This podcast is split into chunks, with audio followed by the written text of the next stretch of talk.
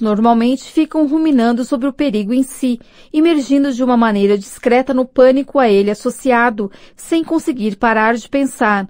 Os preocupados crônicos se preocupam com muitas coisas, a maioria das quais não tem a menor possibilidade de acontecer.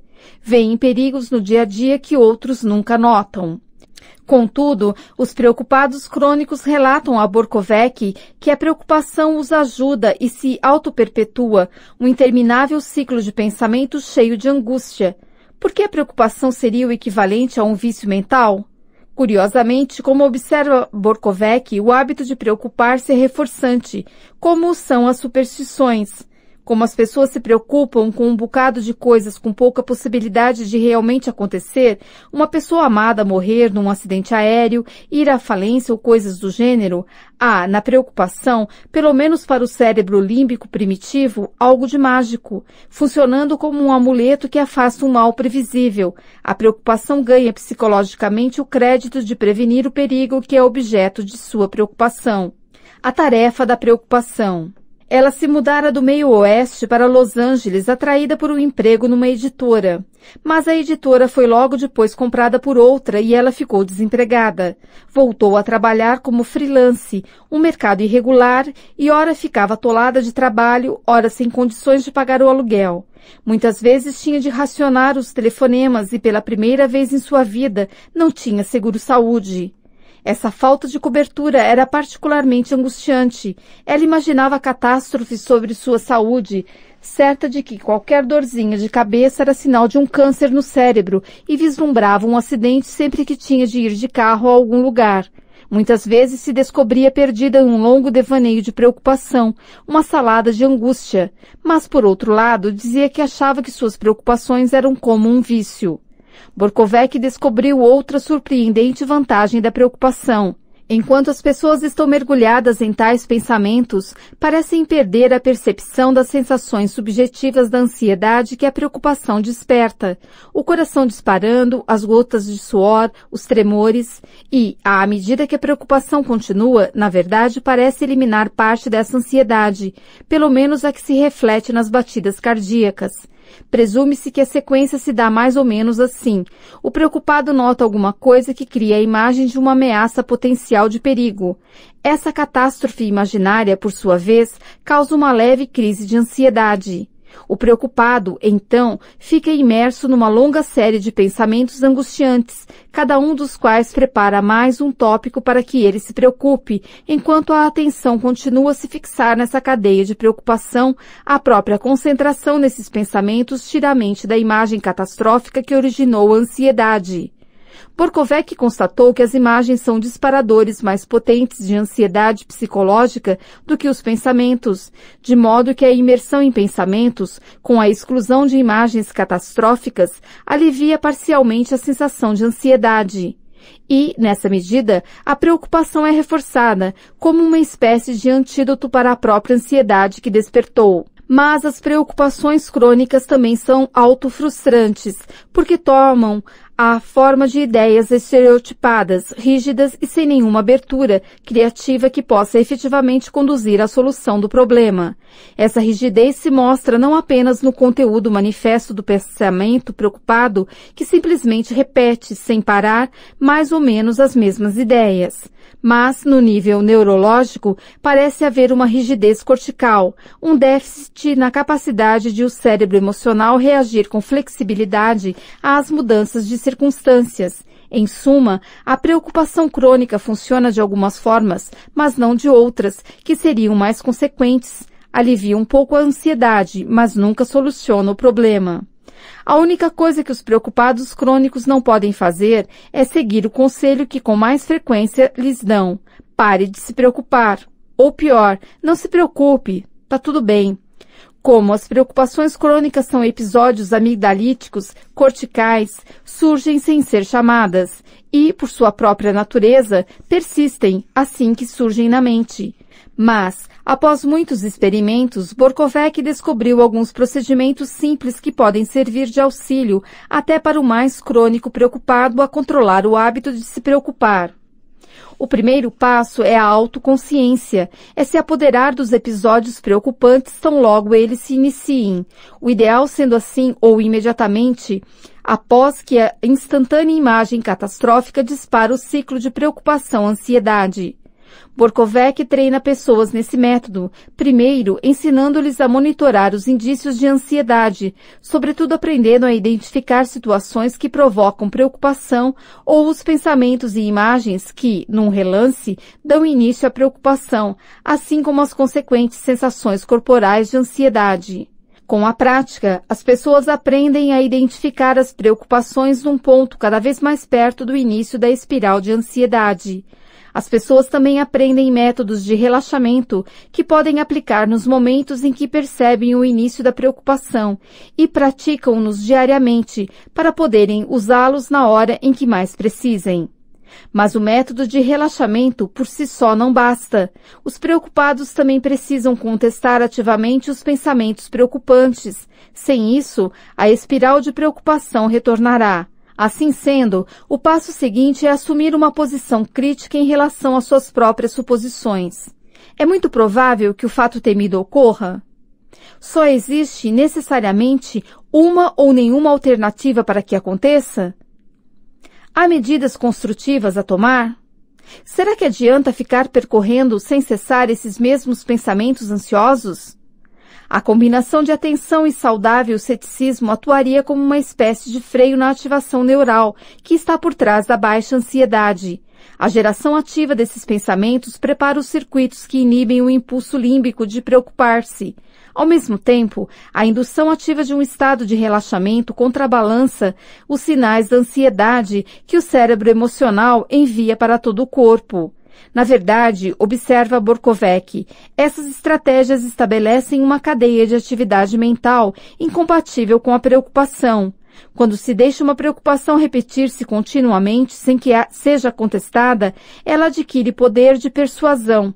Contestá-la, pensando numa série de pontos de vista igualmente plausíveis, impede que unicamente o pensamento preocupado seja ingenuamente tomado como verdadeiro. Mesmo algumas pessoas com preocupação crônica a ponto de merecer um diagnóstico psiquiátrico têm obtido alívio através do recurso a esse método. Por outro lado, para pessoas com preocupações tão severas que se tornaram fobia, distúrbio obsessivo compulsivo ou de pânico, talvez seja prudente, na verdade, esse já seria um sinal de autoconsciência, recorrer à medicação para interromper o ciclo. O recondicionamento dos circuitos emocionais por meio de terapia ainda assim é necessário para reduzir a probabilidade de ansiedade retornar quando a medicação for suspensa. Nota de rodapé. Terapias para distúrbio de ansiedade ver, por exemplo, Clinical Handbook of Psychological Disorders, de David R. Barlow, editor, Nova York, Guilford Press, 1993. Fim da nota. Controle da melancolia. Um dos estados de espírito do qual as pessoas em geral mais se esforçam para se livrar é a tristeza. Diane Tice constatou que quando se trata de escapar da depressão, a inventividade é grande. É claro que nem toda tristeza deve ser evitada. A melancolia, como todos os outros estados de espírito, tem suas vantagens. A tristeza decorrente de uma perda tem alguns efeitos invariáveis. Tira nosso interesse por diversões e prazeres, prende a atenção na perda e mina nossa energia para iniciar coisas novas. Pelo menos por algum tempo. Em suma, impõe uma espécie de retiro reflexivo das atividades da vida e deixa-nos em suspenso para chorar a perda, meditar sobre seu significado e, finalmente, fazer os ajustes psicológicos e novos planos que nos permitirão continuar vivendo. O luto é útil, a depressão total não. William Styron faz uma eloquente descrição das muitas e pavorosas manifestações da doença, entre elas o ódio de si próprio, a sensação de inutilidade, uma úmida ausência de alegria com a tristeza acumulando-se sobre mim um sentimento de pavor, alienação e, sobretudo, uma ansiedade sufocante. Nota de rodapé. A Depressão de Styron, de William Styron. Darkness Visible, A Memory of Madness, Nova York, Random House, 1990. Fim da nota. Depois, há os sinais intelectuais, confusão, falta de concentração mental e lapsos de memória. E, num estágio posterior, a mente dominada por distorções anárquicas e uma sensação de que meus processos de raciocínio estavam envoltos numa maré tóxica e inominável que obliterava toda reação prazerosa ao mundo vivo. Há os efeitos físicos, não dormir, sentir-se apático como um zumbi, uma espécie de dormência, desalento, porém mais particularmente uma curiosa fragilidade, juntamente com uma agitação nervosa. Depois vem a perda de prazer. A comida, como tudo mais no âmbito sensitivo, era absolutamente insípida. Por fim, a perda de expectativas, à medida que a cinzenta garoa do horror chegava a um desespero tão palpável como se for uma dor física, uma dor tão insuportável que o suicídio parecia ser a única saída. Nessas grandes depressões, a vida é paralisada, nenhum recomeço pode ser visualizado. Os próprios sintomas da depressão revelam uma vida em suspenso. Para Styron, não adiantou nenhum medicamento ou terapia, foi a passagem do tempo e o refúgio num hospital que acabaram varrendo a desolação. Mas, para a maioria das pessoas, sobretudo aquelas com casos menos severos, a psicoterapia ajuda, como ajuda a medicação. O Prozac é o remédio da moda, porém mais de uma dúzia de outros medicamentos oferecem alguma ajuda, sobretudo para a depressão severa. Eu me concentro aqui na tristeza mais corriqueira, que, no máximo, se transforma, tecnicamente falando, em depressão subclínica, ou seja, a melancolia comum. Este é um tipo de desolação que as pessoas podem controlar por si mesmas, se tiverem os recursos interiores. Infelizmente, algumas das estratégias a que mais frequentemente se recorrem podem ter efeito contrário e deixarem as pessoas se sentindo pior do que antes. Uma delas consiste em ficar sozinho, o que muitas vezes é desejado por pessoas que se sentem deprimidas. Na maioria das vezes, porém, essa providência só acrescenta à tristeza uma sensação de solidão e isolamento. Isso talvez explique em parte porque Diane Tice constatou que a tática mais comum para combater a depressão é ter vida social, sair para comer fora, ir a um jogo ou ao cinema, em suma, fazer alguma coisa com os amigos ou a família. Dá certo se o resultado for não pensar na tristeza, mas simplesmente prolonga o estado de espírito se a ocasião for utilizada apenas para ruminar sobre o que a deixou nessa situação. Na verdade, uma das principais maneiras de determinar se um estado depressivo vai persistir ou passar é o grau de ruminação das pessoas. A preocupação com o que nos deprime, parece, torna a depressão mais intensa e prolongada. Na depressão, a preocupação assume várias formas, todas concentrando-se num aspecto da própria depressão. O cansaço que sentimos, a pouca energia ou motivação que temos, por exemplo, ou o pouco que estamos produzindo. De um modo geral, nada dessa reflexão é acompanhado por qualquer linha concreta de ação que possa amenizar o problema. Entre outras preocupações que surgem na depressão estão a pessoa isolar-se e pensar no quanto está se sentindo mal, que o cônjuge pode rejeitá-la porque ela está deprimida e perguntar-se se vai ter mais uma noite de insônia, diz Susan Nolan Hueskma, psicóloga de Stanford que estudou a ruminação em pessoas deprimidas. Nota de rodapé. As preocupações dos deprimidos são relatados em Susan Noen Hoeksma, Sex Difference in Control of Depression, em Wegner e Baker, Handbook of Mental Control, página 307, fim da nota. As pessoas deprimidas às vezes justificam esse tipo de ruminação dizendo que estão tentando se compreender melhor. Na verdade, estão alimentando os sentimentos de tristeza sem tomar nenhuma medida que possa de fato tirá-las da depressão. Assim, na terapia, pode ser perfeitamente proveitoso refletir a fundo sobre as causas de uma depressão, se isso conduz a intuições ou ações que mudem as condições que a causam. Mas uma imersão passiva na tristeza apenas piora as coisas. A ruminação também pode aumentar a depressão criando condições ora mais deprimentes. Susan dá o exemplo de uma vendedora que fica deprimida e passa tantas horas preocupadas com isso que não sai para importantes visitas de negócios.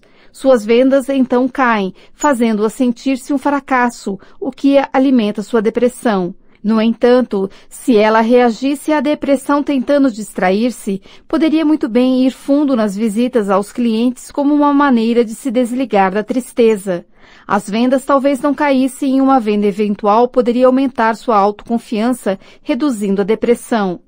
Susan constata que as mulheres tendem muito mais a ruminar quando deprimidas que os homens. Ela acha que isso explica, em parte, o fato de elas receberem duas vezes mais o diagnóstico de depressão do que os homens. É óbvio que existem outros fatores, como o fato de as mulheres falarem mais abertamente sobre suas angústias ou terem mais coisas em suas vidas para deprimi-las.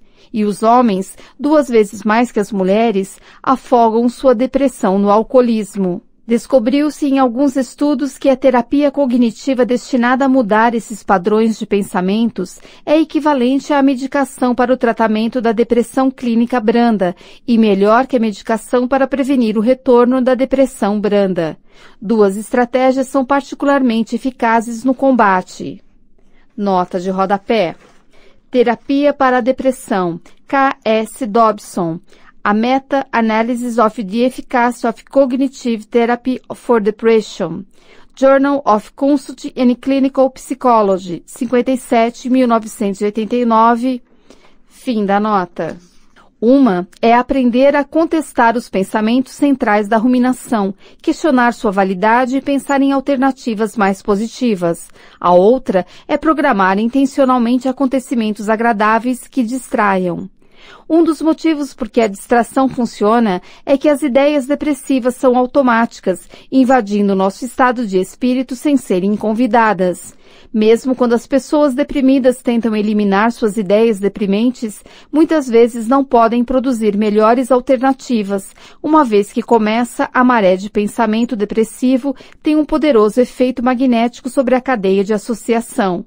Por exemplo, quando se pediu a pessoas deprimidas que ordenassem frases de seis palavras embaralhadas, elas tiveram um desempenho melhor na adivinhação das mensagens deprimentes. O futuro se mostra bastante sombrio que das otimistas o futuro se mostra bastante brilhante. Nota de rodapé. O estudo dos padrões de pensamentos de pessoas deprimidas é relatado em Richard Wenslaff, The Mental Control of Depression, em Wagner N. Baker, Handbook of Mental Control. Fim da nota. A tendência de a depressão se perpetuar influi até no tipo de distrações que as pessoas escolhem. Quando se deu a deprimidos uma lista de opções para afastar a mente de uma coisa triste, como o enterro de um amigo, por exemplo, a escolha recaiu sobre uma maior quantidade de atividades melancólicas. Richard Wenslaff, psicólogo da Universidade do Texas, que efetuou esses estudos, conclui que as pessoas que já estão deprimidas precisam fazer um esforço especial para fixar a atenção atenção em alguma coisa inteiramente alegre e tem de ter muito cuidado para não resvalar em certas coisas. Um filme dramalhão, um romance trágico que lhes deixe novamente de baixo astral. Levanta a moral. Imagine-se dirigindo numa estrada desconhecida, íngreme e cheia de curvas num nevoeiro. De repente, um carro surge de uma saída apenas alguns palmos à sua frente, perto demais. Você mete o pé no freio e derrapa, bate de lado. Vê que o outro carro está cheio de crianças, um transporte solidário para o pré-escolar. Pouco antes da explosão de vidros quebrando-se e metal arranhando metal. Aí, no súbito silêncio após a colisão, você ouve um coro de choros. Consegue correr até o outro carro e vê que uma das crianças jaz imóvel. Você fica cheio de culpa e tristeza diante da tragédia. Esses cenários dilacerantes foram usados para provocar perturbação em voluntários que participaram de uma das experiências de Wenslaff. Durante dez minutos, eles escreveram tudo o que lhes passava pela cabeça, tentando, ao mesmo tempo, apagar a cena. Todas as vezes que a cena invadisse suas mentes, eles teriam de fazer um X no que escreviam.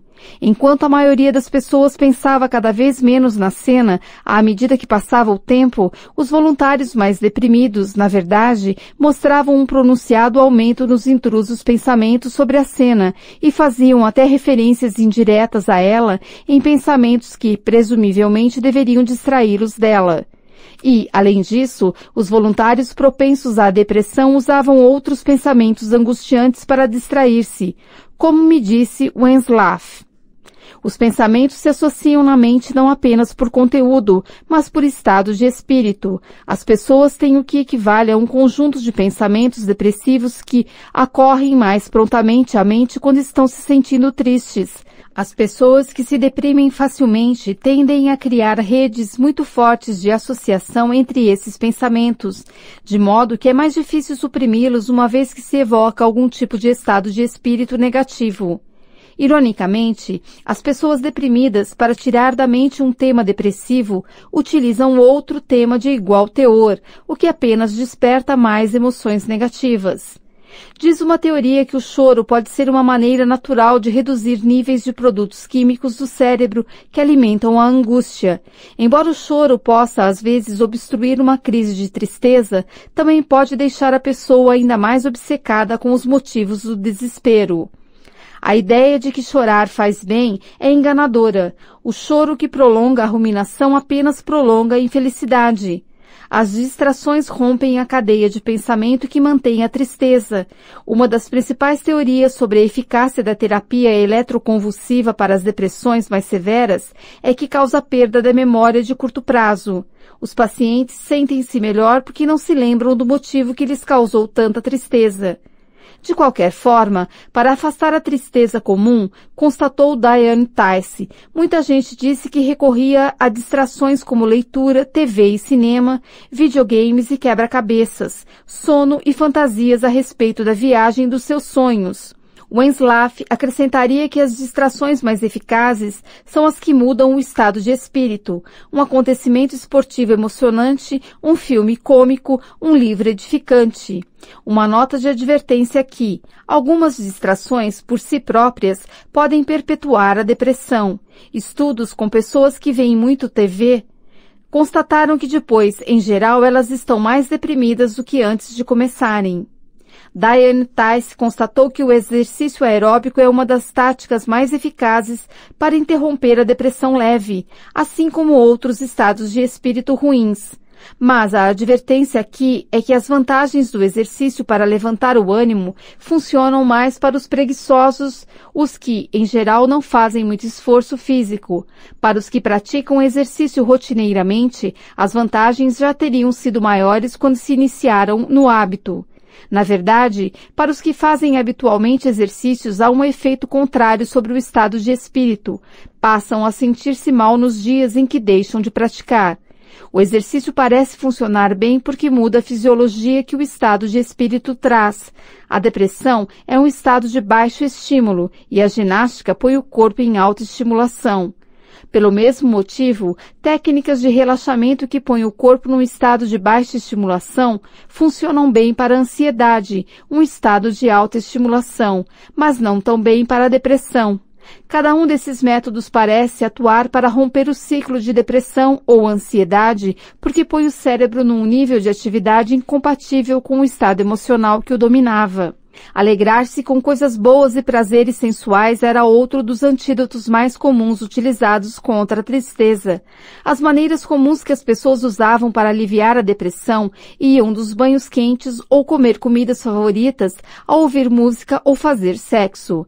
Comprar um presente ou mimo para si mesmo para sair de um estado de espírito negativo era muito comum entre as mulheres, como era ir às compras em geral, mesmo que apenas para olhar as vitrinas.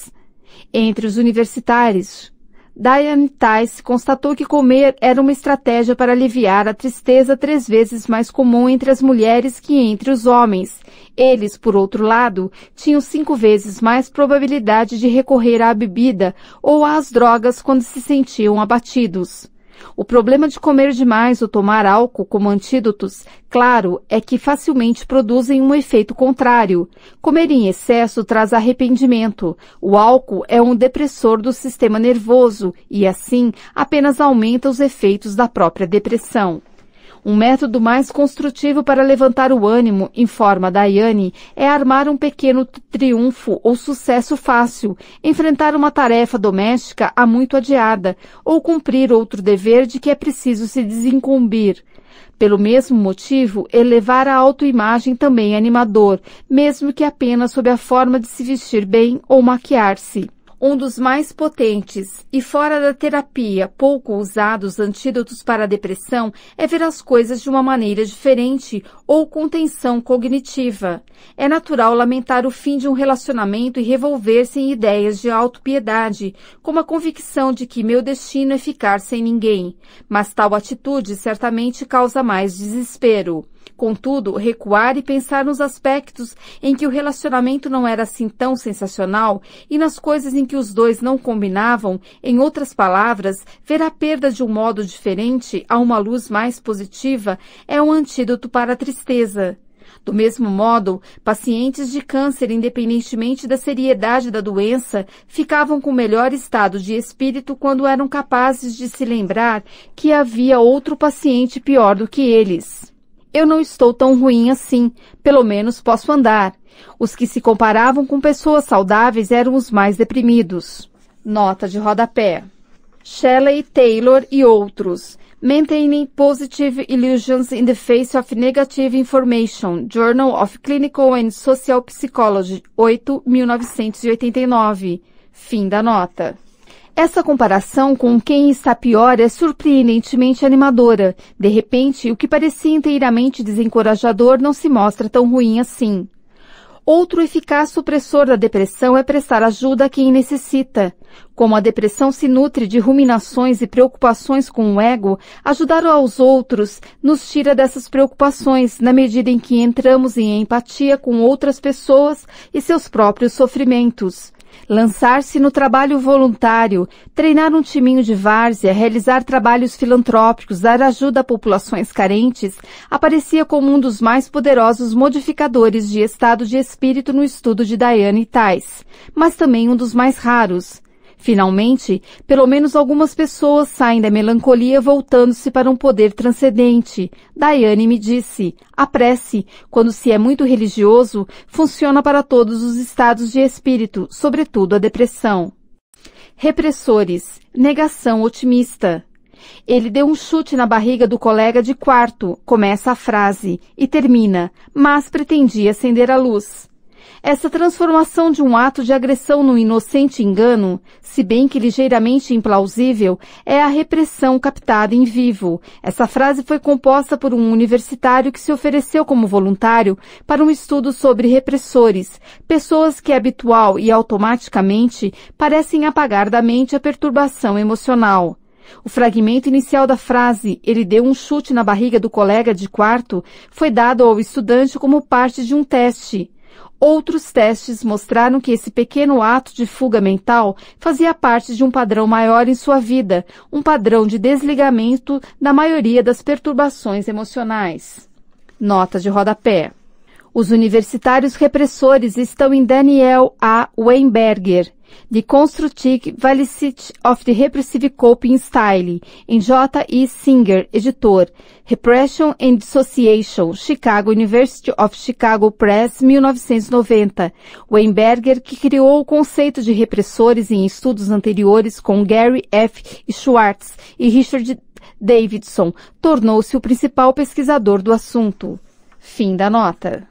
Embora a princípio os pesquisadores vissem os repressores como um exemplo primordial de incapacidade de sentir emoção, primos dos alexitímicos talvez, o pensamento atual é que esse tipo de pessoa é bastante competente na regulação da emoção. Tornaram-se tão capazes de proteger-se contra sentimentos negativos, parece que nem mesmo consciência tem da negatividade. Em vez de chamá-los de repressores, como ocorre entre os pesquisadores, o termo mais adequado seria imperturbáveis. Grande parte dessa pesquisa, feita principalmente por Daniel Weinberger, psicólogo que atualmente trabalha na Case Western University, mostra que, embora essas pessoas pareçam calmas e imperturbáveis, às vezes serviram de perturbações fisiológicas que ignoram. No teste de complementação de frases, o nível de estimulação fisiológica desses voluntários também estava sendo monitorado. O verniz de calma que os revestia era negado pela agitação de seus corpos. Quando, diante da frase sobre o companheiro de quarto violento e outras idênticas, emitiam todos os sinais de ansiedade como taquicardia, sudorese e elevação da pressão sanguínea. Contudo, quando questionados, disseram-se perfeitamente calmos. O contínuo desligar-se de emoções como ira ou ansiedade não é incomum. Cerca de uma pessoa em seis apresenta esse tipo de comportamento, segundo Weinberger. Teoricamente, as crianças aprendem a ser imperturbáveis de várias maneiras. Uma delas é uma estratégia para sobreviver a uma situação incômoda, como ter um dos pais alcoólatras numa família onde se nega o problema. Outra é ter um pai ou mãe que são eles mesmos repressores e que, por isto, passam um modelo de perene animação ou resolução diante de sentimentos aflitivos. Ou a característica pode ser simplesmente um temperamento herdado, embora não se possa dizer ainda como esse padrão começa na vida, quando os repressores atingem a idade adulta são calmos e firmes sob pressão. Permanece a questão, claro, de saber até onde eles são de fato calmos e controlados. Podem realmente não ter consciência dos sinais físicos de emoções aflitivas ou simplesmente fingem calma. A resposta a isso veio de uma inteligente pesquisa de Richard Davidson, psicólogo da Universidade de Wisconsin e colaborador inicial de Weinberger.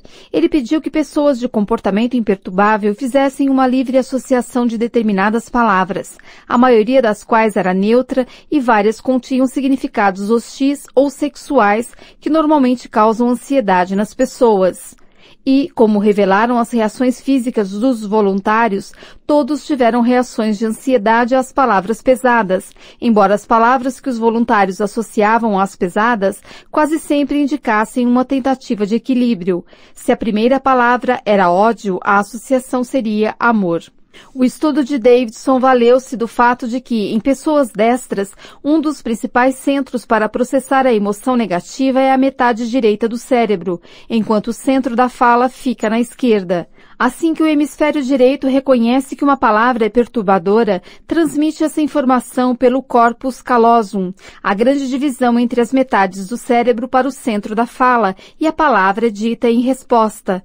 Usando um complexo dispositivo de lentes, Davidson pôde exibir uma palavra de modo que fosse vista apenas na metade do campo visual. Devido à afiação neural do sistema visual, se a exibição da palavra era para a metade esquerda do campo visual, era reconhecida primeiro pela metade direita do cérebro, que é sensível à perturbação. Se era para a metade direita, o sinal ia para o lado esquerdo do cérebro sem ser avaliada quanto à sua perturbação. Quando as palavras eram apresentadas ao hemisfério direito, os imperturbáveis demoravam a dar uma resposta, mas apenas se a palavra a que reagiam era uma das perturbadoras. Não havia atraso na velocidade com que associavam palavras neutras. O atraso ocorria apenas quando as palavras eram apresentadas ao hemisfério direito, não ao esquerdo. Em suma, a imperturbabilidade deles parecia dever-se a um mecanismo neural que torna mais lenta ou interfere na transferência da informação perturbadora. O fato é que eles não estão fingindo que não têm consciência de que estão se sentindo perturbados. O cérebro nega-lhes essa informação. Mais precisamente, a suave camada de sentimento que recobre essas percepções perturbadoras talvez possa ser atribuída à atuação do lobo pré-frontal. Para sua surpresa, quando Davidson mediu os níveis de atividade em seus lobos pré-frontais, eles tinham uma decidida predominância de atividade no esquerdo, centro do bem-estar, e menos no direito, centro de negatividade. Essas pessoas apresentam-se numa luz positiva com otimismo. Disse-me Davidson. Negam que a tensão as esteja perturbando e, quando estão em repouso, apresentam um padrão de ativação frontal esquerda associada com sentimentos positivos. Essa atividade do cérebro pode ser a chave de suas afirmações positivas, apesar da subjacente estimulação fisiológica que parece perturbação. A teoria de Davidson é que, em termos de atividade do cérebro, experimentar realidades angustiantes mantendo o bom humor é uma tarefa que exige energia. A maior estimulação fisiológica pode dever-se à tentativa constante dos circuitos neurais de manter sentimentos positivos ou eliminar ou inibir os negativos. Em suma, a imperturbabilidade é uma espécie de negação otimista, uma dissociação positiva e, possivelmente, uma pista para mecanismos neurais em ação nos estados dissociativos mais severos que podem ocorrer, por exemplo, no distúrbio da tensão pós-traumática. Quando simplesmente envolvida em equanimidade, diz Davidson, parece ser uma bem-sucedida estratégia de autorregulação emocional, embora a um preço desconhecido em termos de autoconsciência. 6. A aptidão mestra. Só uma vez na vida fiquei paralisado pelo medo. Isso ocorreu numa prova de cálculo em meu primeiro ano na universidade, para a qual eu tinha arranjado um jeito de não estudar. Ainda me lembro da sala em direção à qual marchei naquela manhã de primavera, me sentindo como um condenado e com maus presságios no coração. Estivera naquele anfiteatro assistindo a muitas aulas. Naquela manhã, porém, não vi nada através das janelas e nem mesmo vi a própria sala. Meu olhar fixava-se apenas no pedaço de chão à minha frente, quando me dirigi para uma cadeira perto da porta. Ao abrir a prova, as batidas do coração latejavam em meus ouvidos, e eu senti um gosto de ansiedade na boca do estômago. Dei uma olhada rápida nas questões da prova. Não havia esperança. Durante uma hora, fiquei olhando para aquela página, a mente antevendo as consequências que eu iria sofrer.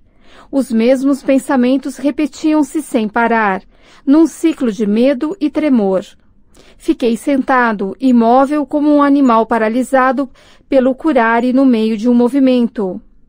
O que mais me impressiona naquele pavoroso momento é como o meu raciocínio ficou embotado.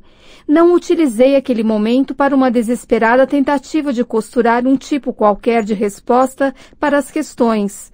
Não recorri à minha imaginação. Simplesmente fiquei sentado, fixado em meus terrores, esperando acabar o sofrimento. Nota de rodapé.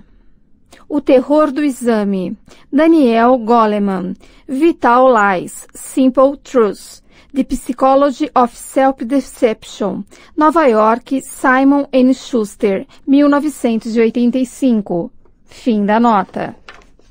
Essa narrativa de uma aprovação pelo temor é de minha autoria. Até hoje, é para mim a prova mais convincente do impacto devastador da perturbação emocional sobre a clareza mental. Agora vejo que meu apuro foi muito provavelmente um testemunho do poder de domínio e de paralisação que a emoção exerce sobre a razão. A forma como as perturbações emocionais podem interferir na vida mental não é novidade para os professores. Alunos ansiosos, mal-humorados ou deprimidos não aprendem. Pessoas colhidas nesses estados não absorvem eficientemente a informação e nem a elaboram devidamente. Como vimos no capítulo 5, emoções negativas muito fortes desviam a atenção para suas próprias preocupações, interferindo na tentativa de concentração em qualquer outra coisa. Na verdade, um dos sinais de que os sentimentos transpuseram o limite do patológico é que são tão intrusos que esmagam outro pensamento, sabotando continuamente as tentativas de darmos atenção à tarefa que tenhamos de cumprir. Para a pessoa que passa por um divórcio conturbado ou o filho cujos pais passam por isso, a mente não se fixa muito nas rotinas mais ou menos triviais do trabalho ou da escola.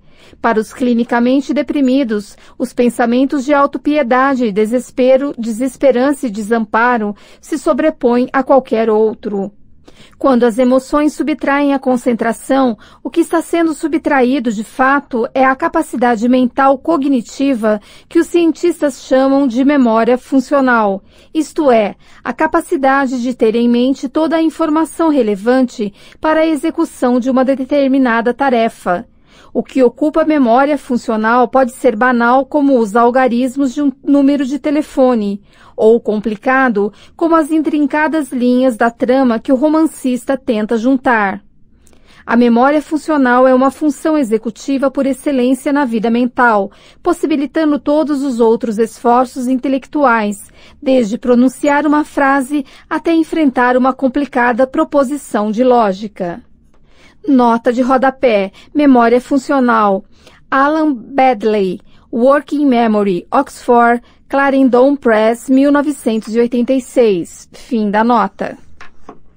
O córtex pré-frontal executa a memória funcional. E lembrem-se, é ali onde os sentimentos e emoções se encontram. Nota de rodapé. Córtex pré-frontal e memória funcional. Patrícia Goldman Harkissi. Cellular and Circuit Basis of Working Memory in Prefrontal Cortex of Non-Human Primates. Em Progress in Brain Research, 85, 1990. Daniel Weinberger, A Connectionist Approach to the Prefrontal Cortex, Journal of Neuropsychiatry, 5, 1993. Fim da nota. Quando os circuitos límbicos que convergem no córtex pré-frontal estão tomados por angústia emocional, o ônus recai na eficácia da memória funcional. Não podemos pensar direito, como eu descobri naquela pavorosa prova de cálculo.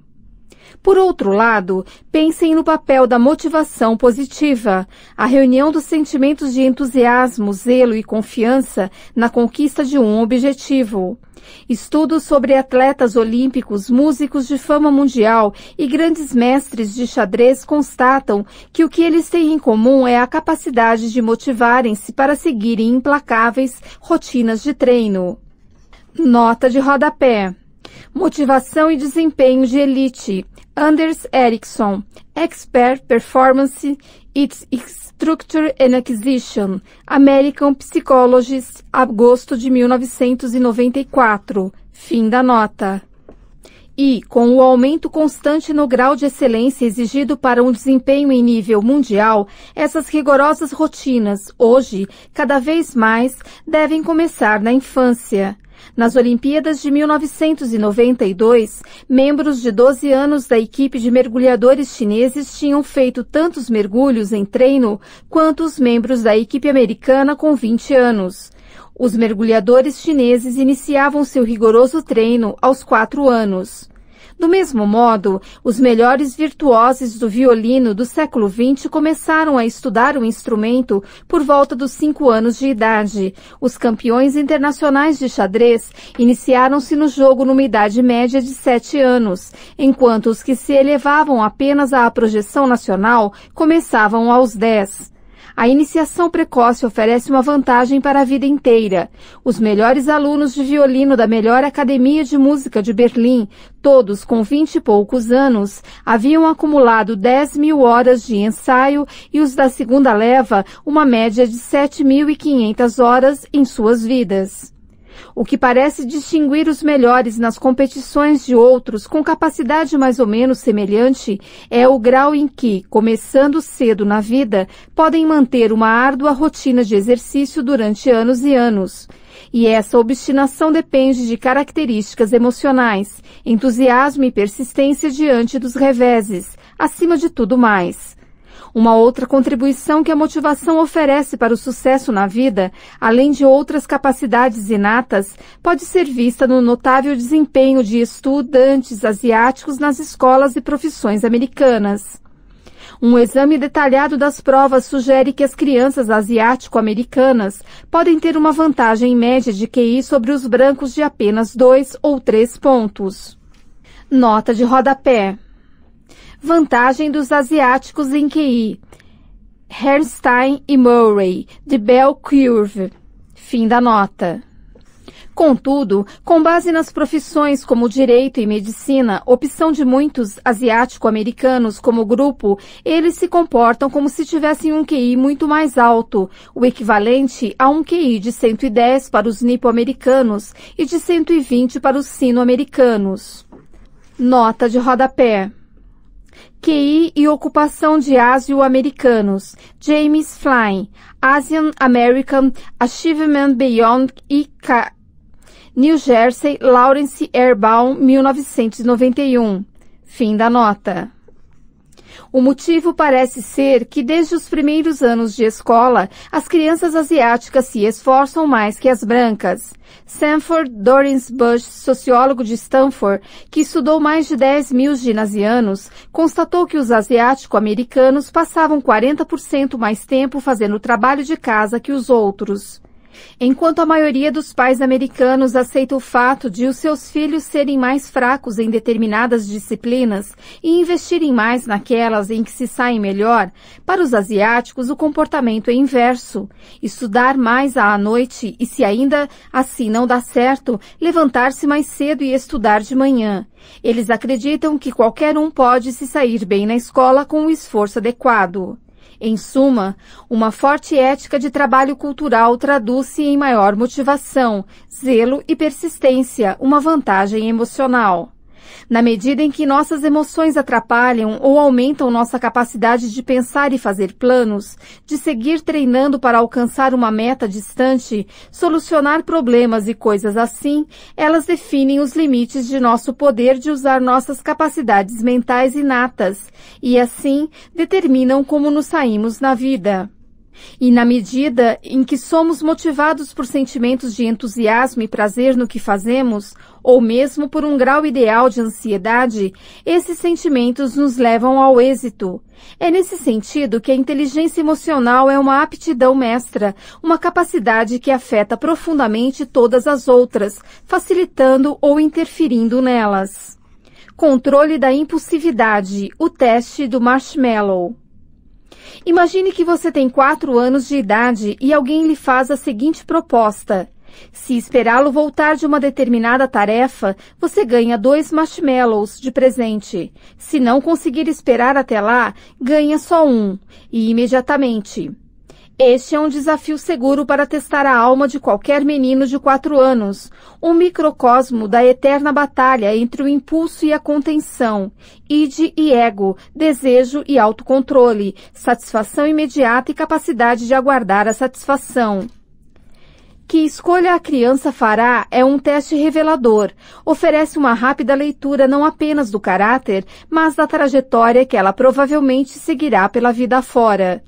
Talvez não haja aptidão psicológica mais fundamental que a capacidade de resistir ao impulso.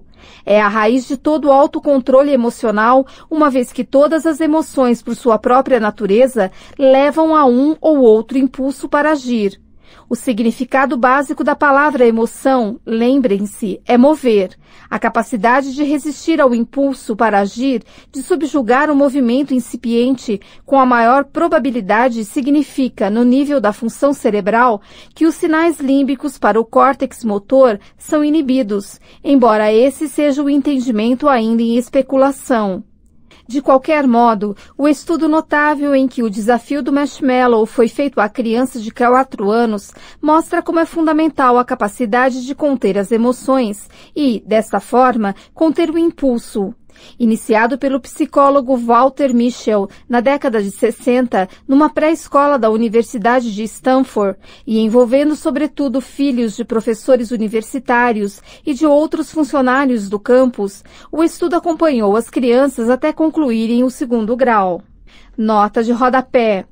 O estudo do adiamento da satisfação em crianças de 4 anos foi relatado em Yuichi Shoda, Walter Michel e Philip K. Pick.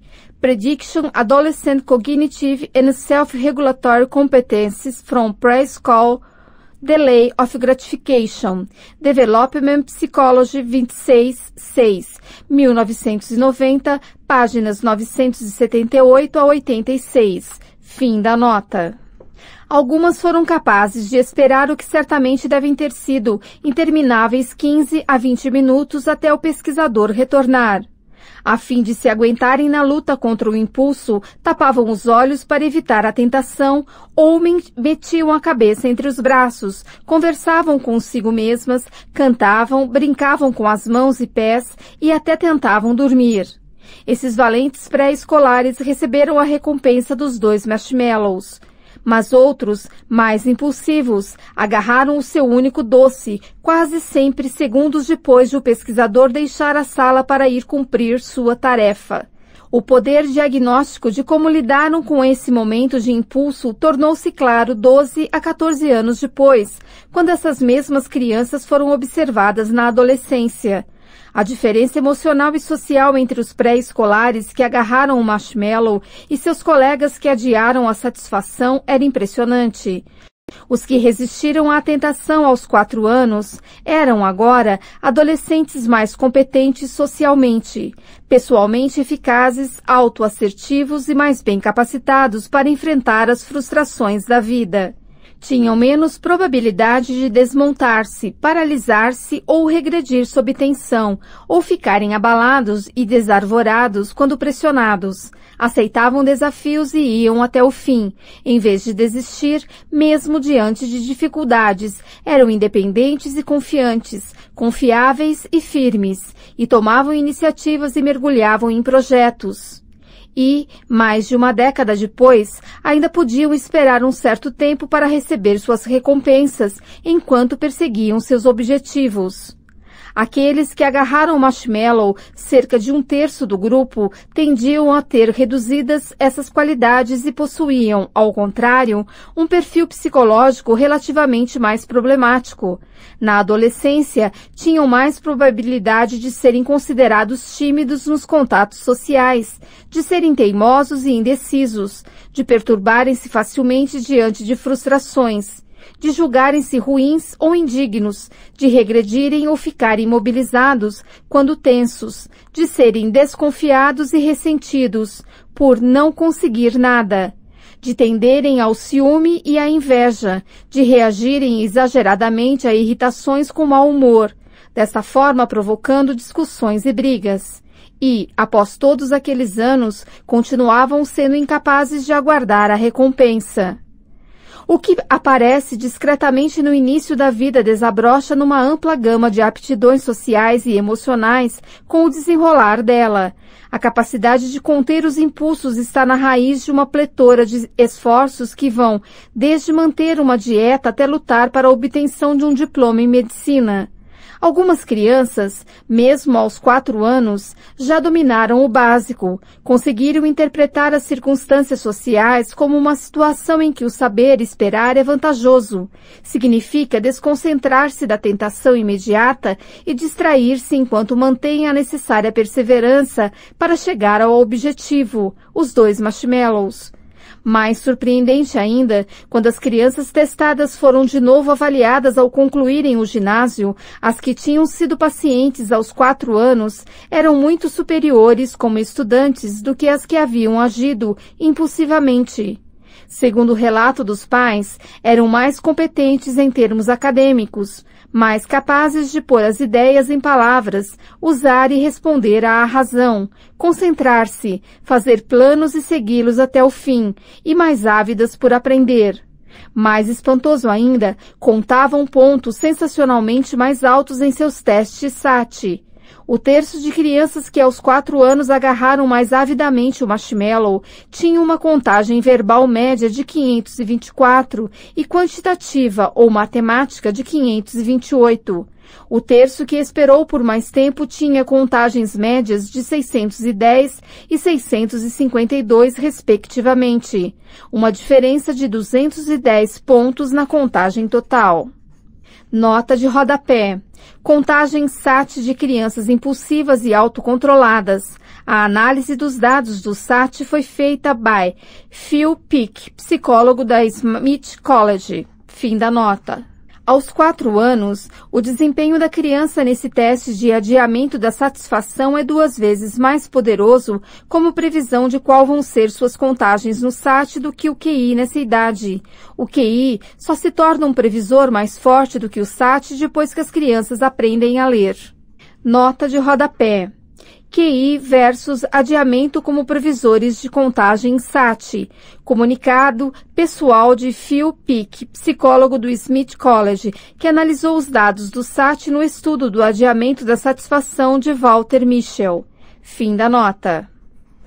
Isso sugere que a capacidade de adiar a satisfação contribui muito para o potencial intelectual inteiramente à parte do próprio QI. Um fraco controle de impulso na infância é também um poderoso previsor de delinquência futura, também aqui mais que o QI. Nota de rodapé. Impulsividade e delinquência. Ver a discussão em Jack Block, on the relation between EQ, impulsivity and delinquence, Journal of Abnormal Psychology, 104, 1995. Fim da nota. Como veremos na parte 5, embora alguns afirmem que o QI não pode ser mudado e que, portanto, representa uma inflexível limitação do potencial de vida da criança, há amplos indícios de que aptidões emocionais, como o controle de impulso e a interpretação de uma circunstância, podem ser aprendidas. O que Walter Michel, que fez o estudo, descreve com a expressão um tanto infeliz, autoimposto adiamento de satisfação com vistas a uma meta é talvez a essência da autorregulação emocional, a capacidade de controlar o impulso para conseguir chegar a um objetivo, seja montar uma empresa, solucionar uma equação algébrica ou disputar a Copa Stanley. As constatações dele acentuam o papel de inteligência emocional como uma capacidade de atingir metas, determinando como as pessoas podem empregar bem ou mal suas outras capacidades mentais. Alta ansiedade, baixo desempenho. Eu me preocupo com meu filho. Ele entrou para o time de futebol da universidade e logo vai acabar se machucando. É tão dilacerante vê-lo jogar que deixei de ir aos jogos de que ele participa. Sei que meu filho deve estar decepcionado por eu não ir vê-lo jogar, mas isso é demais para mim. Essa mãe está fazendo um tratamento por causa da ansiedade. Ela sabe que sua preocupação a impede de fazer o que gostaria. Nota de rodapé. A mãe preocupada, Timothy A. Brown e outros. Generalized Anxiety Disorder em David H. Burlow, editor, Clinical Handbook of Psychological Disorders, Nova York, Guilford Press, 1993. Fim da nota. Mas, quando chega a hora de tomar uma decisão simples, como ver o filho jogar futebol, fica com a cabeça inundada de ideias trágicas. Não possui livre arbítrio. As preocupações sufocam a razão. Como vimos, a preocupação é a essência do efeito prejudicial da ansiedade sobre todo tipo de desempenho mental. É claro que a preocupação é, num certo sentido, uma resposta útil que desembestou, uma supercuidadosa preparação mental para uma ameaça previsível. Mas esse ensaio mental é uma desastrosa interferência cognitiva, quando colhido numa rançosa rotina que prende a atenção, intrometendo-se em todas as outras tentativas de concentrar-se em outra coisa. A ansiedade solapa o intelecto. Numa tarefa complexa, intelectualmente exigente e de grande pressão, como a dos controladores de tráfego aéreo, por exemplo, a alta ansiedade crônica é um previsor quase certo de que a pessoa vai acabar fracassando no treinamento ou na profissão. Os ansiosos têm mais probabilidade de falhar, ainda que tenham contagens superiores em testes de inteligência, como constatou um estudo de 1.790 alunos em treinamento para postos de controle de tráfego aéreo. Nota de rodapé. Controladores de tráfego aéreo e ansiedade. W. E. Collins e outros. Relationships of Anxiety Scores to Academy and Field Training Performance of Air Traffic Control Specialists.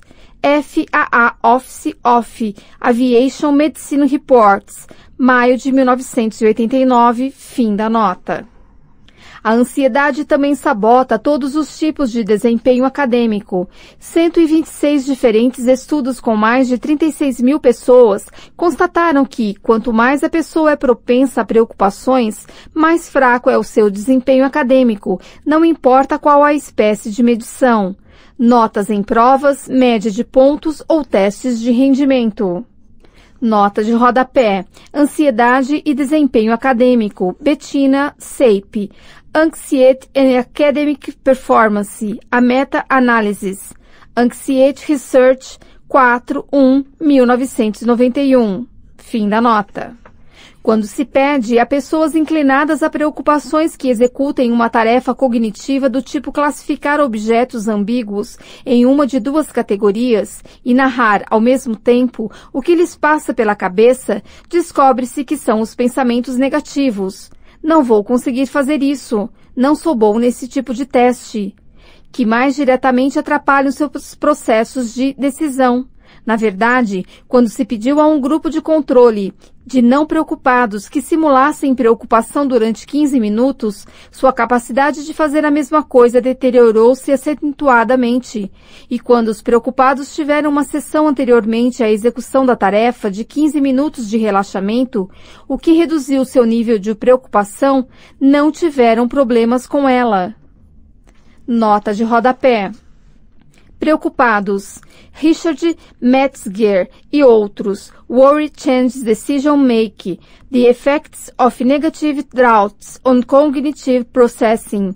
Journal of Clinical Psychology, janeiro de 1990. Fim da nota. O teste de ansiedade foi estudado cientificamente pela primeira vez na década de 60 por Richard Alpert, que me confessou ter esse seu interesse despertado porque, quando estudante, os nervos muitas vezes o faziam sair-se mal nas provas, enquanto um colega, Ralph Haber, achava que a pressão antes de uma prova, na verdade, o ajudava a sair-se melhor. Nota de rodapé. Ralph Haber e Richard